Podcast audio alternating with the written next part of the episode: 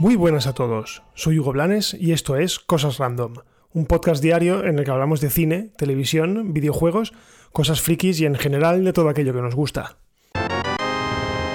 Hoy no hay noticias. Bueno, sí que ha habido alguna, pero ya me estoy cansando de esta vorágine de noticias, de retrasos, cancelaciones, que si ahora cambio un actor, que si ahora protesto. Así que hoy os propongo algo un poco diferente. Hoy os quiero hablar de mis trilogías favoritas. Y no, para esta sección he decidido dejar fuera a la trilogía por excelencia, la de la Guerra de las Galaxias, básicamente porque hay más vida aparte de la saga galáctica y porque no sería ninguna sorpresa que la incluyese en esta lista. Así que con vuestro permiso la dejo fuera y vamos con el resto de mis trilogías preferidas. Empiezo con una que la verdad es que no espera prácticamente nada de ella y cuando vi la primera me explotó la cabeza. Me refiero a la trilogía del planeta de los simios, pero no la saga antigua, sino las tres últimas, la del origen del planeta de los simios. Es una precuela del clásico de Charlton Heston y en ella nos viene a explicar o nos viene a contar qué pasó, qué, qué ocurrió en el planeta para que acabara gobernado por simios y que los humanos fuesen tratados como esclavos. Bueno, en esta trilogía se explica. Todo comienza con un joven científico que está buscando la, cura para el Alzheimer de su padre. Bueno, la cura del Alzheimer en general, pero en particular su padre también tiene Alzheimer. Y realiza experimentos con chimpancés. Parece que todos los experimentos son fallidos, salvo uno, César, que es el verdadero protagonista de la trilogía. Bueno, ¿por qué es tan buena? Básicamente porque nos enseñan la historia desde un punto de vista que no nos hubiésemos podido imaginar. O sea, estábamos acostumbrados a películas de acción en la que los humanos éramos los perseguidos por los simios, pero necesitábamos saber de dónde venía todo esto. Y la verdad es que, bueno, eh, ver la historia desde ese punto de vista, la verdad es que a mí me gustó muchísimo. Sobre todo porque el personaje de César, el interpretado por Andy Serkis, y que está realizado mediante captura de movimiento, es el verdadero, como os he dicho, protagonista de la trilogía y además ves su evolución en cada película que pasa, ves sus motivaciones, ves cómo los humanos en el fondo son muy cabrones y son muy eh, malos en el fondo y le encuentras hasta justificación a todo lo que hacen. No sé, a mí es una trilogía que me vuelve loco, me gusta muchísimo y ¿cuál es la mejor de ellas? Pues para mí la obra maestra es la última, La guerra en el planeta de los simios. El origen es muy buena, el amanecer aún es mejor, pero es que la última, la guerra del planeta de los simios, es algo tremendo. O sea, es la más completa, la más bestia, la que tiene más niveles de lectura y la que se lleva las secuencias más espectaculares. O sea, yo cuando estaba viendo la decía, no me puedo creer pedazo de película. Así que esta os la recomiendo muchísimo. Y seguimos con una saga galáctica que no es la que he descartado de inicio, sino la otra, la otra gran saga galáctica. Pero en concreto me centro en la trilogía de películas de JJ Abrams o de JJ Abrams. ¿Por qué? Porque JJ Abrams tenía la difícil tarea de devolver a la vida a una de las sagas más míticas de la historia del cine, pero también de las más desgastadas. Porque no nos equivoquemos, o sea, las películas de Star Trek, las antiguas, son malillas con alguna excepción honrosa, pero son malillas. Excepciones como por ejemplo La ira de Khan, la segunda, o Primer Contacto, que creo recordar que es la segunda película de la próxima generación o de la nueva generación. Bueno, ¿por qué me gustan? Pues porque consiguieron que alguien como yo, una persona que apenas se había interesado por el mundo de Reki, que además los consideraba como los malos, porque era como ¿A quién quieres más? ¿O qué eres del Barça o del Madrid? Pues yo soy de Star Wars, no puedo ser de Star Trek. Bueno, pues con estas películas a mí me llegó a gustar la saga de Star Trek y de hecho después de ver la primera, la primera de JJ Abrams, me lancé a ver toda la saga entera. Evidentemente reconocí que eran muy malas, pero eh, despertaron en mí ese interés por, por la saga Trekkie. Además, las dos primeras son tremendamente entretenidas. Y bueno, para mí, ¿cuál es la mejor? Si tengo que elegir, me quedo con la primera. Y eso que la segunda, Star Trek Into Darkness o Star Trek en la Oscuridad, tiene a un malo maravilloso como es el Khan de Benedict Cumberbatch. Pero a mí la historia de origen, la historia de cómo mm, el capitán Kirk, en este caso Kirk, a secas, conoce a Spock y se forma la tripulación del Enterprise, a mí me gustó muchísimo. Quizás los más fans de la saga la consideren demasiado espectacular y demasiado rollo Star Wars, pero precisamente yo creo que por eso me gustó tantísimo, porque tiene mucha acción, tiene mucho discurso y una estética que a mí me, encantó, porque sí que es verdad que veníamos de una estética demasiado setentera, que era la de las películas antiguas, y aquí es que todo era chulo, todo brillaba y... No sé, o sea, es una saga que despertó en mí el interés. La tercera parte, pues sí que es verdad que decayó un poco, la de Star Trek Beyond, pero así todo, eh, es una digna tercera parte. Ya no, ya no estaba dirigida por J.J. Abrams, sino que la cogió Justin Lin, pero es una película muy entretenida, más a la vieja usanza quizás, menos acción y más exploración, como venía siendo Star Trek, pero aún así es una trilogía muy buena que dudo mucho que siga porque ya anunciaron varios actores que se bajaban del barco y que no continuarían, así que bueno, nos quedamos con ese regusto de las tres primeras películas y que además dieron pie a todas estas series maravillosas que estamos viendo ahora, como por ejemplo Discovery o Picard. Y seguimos con una de las trilogías, para mí, preferidas de la historia del cine, por no decir de las que más, y es la trilogía de Indiana Jones. Y sí, yo hablo de trilogía de Indiana Jones. Sé que existe una cuarta, pero para mí no existe.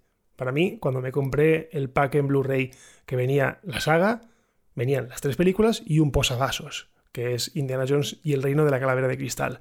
Así que voy a centrarme en que Indiana Jones son tres películas. Pero, ¿qué os voy a contar yo de esta saga? De la saga de Indiana Jones. O sea, es que todo el mundo quería ser arqueólogo. Cualquier niño que vio esta película cuando era pequeño quería ser arqueólogo o quería ser como Indiana Jones, porque quería ser un arqueólogo que encima era un aventurero. Lo tiene todo. Estas películas lo tienen todo. Aventuras, acción, romance en menor medida, humor, mucho humor, y sobre todo ese trasfondo de mitología que da a la película o a la historia el hecho de que el protagonista sea un arqueólogo que pocas películas han conseguido desde entonces.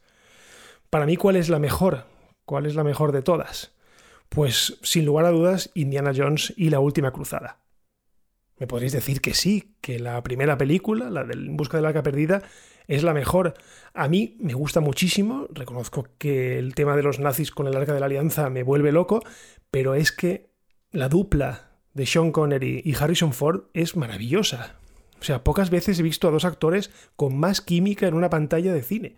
O sea, es que es tremendo. Yo cuando empecé a ver la película, porque esa sí que la vi en el cine, las otras dos las vi en casa porque, eh, bueno, yo era relativamente pequeño y no, y no pude verlas en el cine, pero la última cruzada sí que la vi en el cine. Y cuando vi en el cartel ya que el padre de Indiana Jones era James Bond, o sea, es que eso era lo más ya. O sea, es que no me podía creer que iba a ver al papá de Harrison Ford, al papá de Indiana Jones, y que estaría interpretado por Sean Connery. Lo tiene todo. Tiene nazis, tiene aventura, tiene acción, tiene maldiciones, o sea, es que es, es para mí la película perfecta de la saga. Pero bueno, hay otros a quienes les gusta más la primera o incluso la segunda, la del, la del Templo Maldito. Una película que yo siempre le tuve mucha manía porque de pequeño me daba mucho miedo. A mí eso de que un tío le sacara el corazón a otro con la mano no lo llevaba nada bien. Pero bueno, he de reconocer que es la más humorística de todas también y la que más miedo da. A ojos de un niño es la que más miedo da. Pero bueno, es una de mis sagas preferidas. Y ahora seguimos con una de esas sagas que a mí me han hecho pasarme sábados por la tarde en casa sin querer salir, directamente porque mis padres se iban y yo decía, bueno, pues me pongo las tres películas y me quedo más ancho que largo. Estoy hablando de Regreso al futuro. Es el clásico por excelencia de los 80. Es entretenimiento de primerísima calidad con un reparto que, que, que vamos, desprendía carisma por todos los poros una dirección exquisita, un guion, un dominio de la narrativa que, es que era algo acojonante. O sea, era una saga, es una saga redonda, incluso teniendo puntos flacos como tiene, por ejemplo, la tercera entrega, la de los vaqueros. Pero bueno, ¿por qué es tan buena? Porque simplemente son perfectas. O sea, es una película de seis horas dividida en tres actos. Punto. O sea, incluso la tercera entrega me parece redonda, con sus fallos, claro, pero aún así me parecen tres películas maravillosas. Pero bueno, si he de elegir eh, alguna de ellas, es la primera. O sea, la primera tiene el guion más perfecto que he visto yo en, mi vida. De hecho, se, se estudia en escuelas de cine. Y vuelvo a decirlo, es que es sencillamente perfecta. Y eso que la 2 a mí me encanta, especialmente por el hecho de que de ser una película que se mete dentro de otra película. Porque de verdad, a mí, otra vez lo digo, me explotó la cabeza en el cine cuando vi que Marty y Doc se metían dentro de la primera película para arreglar algo que el malo había ocasionado. O sea, es que es tremendo. Además, es que esta saga, eh, yo lo he dicho siempre, o sea, cualquier película, cualquier saga que tenga viajes en el tiempo, ya mejora. O sea, ya es, ya es infinitamente mejor porque tiene viajes en el tiempo. Y, joder, es que era una película en la que tenía, o una saga en la que tenías una máquina del tiempo metida en un coche. Un coche que además molaba mogollón, porque yo nunca había visto un coche que se abriesen las puertas así, hacia arriba. Que eso, luego me enteré a posteriori que fue un inconveniente y que por eso y por otras cosas el modelo de coche se dejó de, fabricar.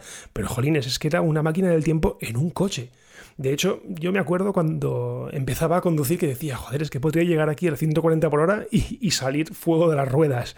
Pero bueno, nunca pasó porque además no me gusta correr con el coche. Pero bueno, lo que os digo, es una de las sagas, trilogías que más me gustan. Eh, la tengo casi rayada en Blu-ray porque es que la he visto muchísimas veces y no me canso de verla. O sea, las aventuras de Marty y Doc para siempre y por favor que nunca hagan un remake.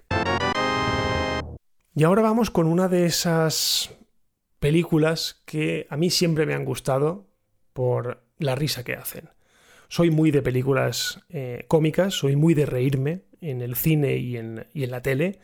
Y si he de elegir una saga o una trilogía de películas con la cual me muero de risa cada vez que las veo, esa es agárralo como puedas. A mí las aventuras del teniente Frank Drebin, de verdad, es que no puedo, no puedo. O sea, ya solamente acordándome de ellas, ya directamente me descojono de risa, porque es que simplemente es la mejor saga de películas de gags de la historia. O sea, podrían existir sagas como Scary Movie y otras que se limitan a parodiar escenas de películas famosas y me podréis decir que también hacen mucha risa. Sí, pero es que agárralo como puedas, es una sucesión increíble de chistes, de gags que te hacen morirte de risa cada minuto del metraje. Pero bueno, ¿cuál es la mejor de las tres? ¿Cuál es la mejor película de agárralo como puedas? Yo creo que evidentemente la primera. O sea, la película, que además fue una continuación o un remake de una serie de televisión muy muy corta que se llamaba El Escuadrón de Policía, de verdad es que si hay alguien que puede aguantar esta película entera sin soltar una carcajada, es que no tiene alma porque es que lo tiene todo. O sea, es que cualquier momento, cualquier mirada de Leslie Nielsen ya es suficiente para partirte de risa. Así que ya os digo, esta trilogía de películas está en mi top de trilogías porque es que de verdad es, es de lo mejor que hay en cuanto a humor y porque ya no se hacen películas como estas. O sea, esto parece un poco de abuelo cebolleta, pero es que ya no se hacen películas como, como esta de, de agarrarlo como puedas. Además, el legado de la trilogía de Frank Drebin queda para la eternidad, y aún se mantiene como la mejor y más redonda comedia paródica de todos los tiempos. O sea, yo desde aquí, gracias por los buenos momentos y, y, vamos, o sea, gracias por entender eso de todo por las risas, porque ya os digo que esta película o esta saga de películas, si algo hacen es reír y dar felicidad. Y ahora vamos con una saga que la verdad es que sí, está entre mi top de todas de toda mi vida, o por lo menos desde los últimos años, y es la saga del Señor de los Anillos. Principalmente porque era algo muy, muy difícil de, de adaptar. Yo venía de leerme la saga de Tolkien y cuando me dijeron que iban a hacer la, la película, yo no me lo podía creer porque es que no, no, no entendía cómo era posible que alguien pudiese condensar esas tres novelas en una película, o en tres películas en este caso. Pero está claro que Peter Jackson lo, lo bordó por todos, por, en, todos los sentidos. O sea, bordó el reparto, bordó la historia, bordó la ambientación, bordó el hecho de que si las rodaba enteras o, las rodaba seguidas iba a conseguir una mejor calidad. lo bordó en personajes muy críticos, como por ejemplo Gollum, que yo me acuerdo que yo pensaba, ¿cómo leches van a hacer a Gollum? Un personaje que, que, que, que no sé, que, que, es muy característico y es muy difícil maquillar a una persona como Gollum. Pues no. Dijeron, aquí no se maquilla nadie, aquí se hace por captura de movimiento y nos quedamos más anchos que largo. Y además con una interpretación que bien le pudo valer un Oscar tranquilamente. Y lo que os digo, la saga de Tolkien era muy difícil de adaptar. No solo por llevar a esos personajes a la vida, sino por conseguir que cada paisaje pareciese sacado de la mismísima Tierra Media. Y todo eso sin moverse de, de, Nueva Zelanda, que es donde se grabó. Y bueno, si tengo que elegir una, ¿cuál es la mejor de todas? Bueno, pues la verdad es que esto es bastante complicado, porque cada una tiene sus cosas buenas y sus cosas menos buenas. Pero si yo he de elegir, o me apuntan con una pistola y me dicen, elige una, elijo las dos torres. O sea, es para mí la película más redonda de todas. Tiene las batallas más intensas y menos, digamos, pesadas. Y no sé, es que lo tiene todo. La comunidad se fragmenta, hay varias historias paralelas y por supuesto sale Gollum. Pues lo digo, o sea, solo por Gollum ya vale la pena toda la película porque es absolutamente acojonante. O sea, lo que consiguieron con ese personaje es más grande que, que, que, que nada. Vamos, o sea, es, es épica, es tremenda, es no sé, es todo, lo tiene todo esta saga y lo tiene todo esta película. O sea que yo os lo vuelvo a decir, si no lo habéis visto, eh, no sabéis lo que os perdéis. Y bueno, ya estamos terminando y vamos con dos sagas o con dos trilogías de superhéroes. ¿Vale? La primera es El Caballero Oscuro. ¿Vale? O sea, lo que hizo Nolan con Batman es digno de admirar básicamente porque veníamos de dos películas bastante reguleras, sobre todo la última, Batman y Robin, que lo que hizo fue tirar por los suelos al personaje de Batman y convertirlo en una parodia de sí mismo. Y lo que hizo Nolan fue refundar el cine de superhéroes, quizás demasiado serio, está claro, pero refundarlo, plantar unos cimientos tremendamente sólidos y marcarse una trilogía que da para un curso entero de, de cine. Pero bueno, ¿cuál es la mejor? Bueno, pues yo creo que poca duda hay que la mejor es El Caballero Oscuro, la segunda. Más que nada porque tiene al mejor malo que ha tenido toda la saga y yo creo que en general de todas las películas de DC Comics. Y ese ha sido el Joker de Heath Ledger. O sea, es que es legendario. El Joker de Heath Ledger es sobrehumano, o sea, es que es tal el nivel de inmersión con ese personaje que, que la película es absolutamente increíble. Acción, tensión, es que lo tiene todo. Lo tiene todo. Sí que es verdad que luego en la tercera parte, pues la cosa decae un poco. Yo creo que Nolan la hizo un poco con el piloto automático y sin importarle mucho.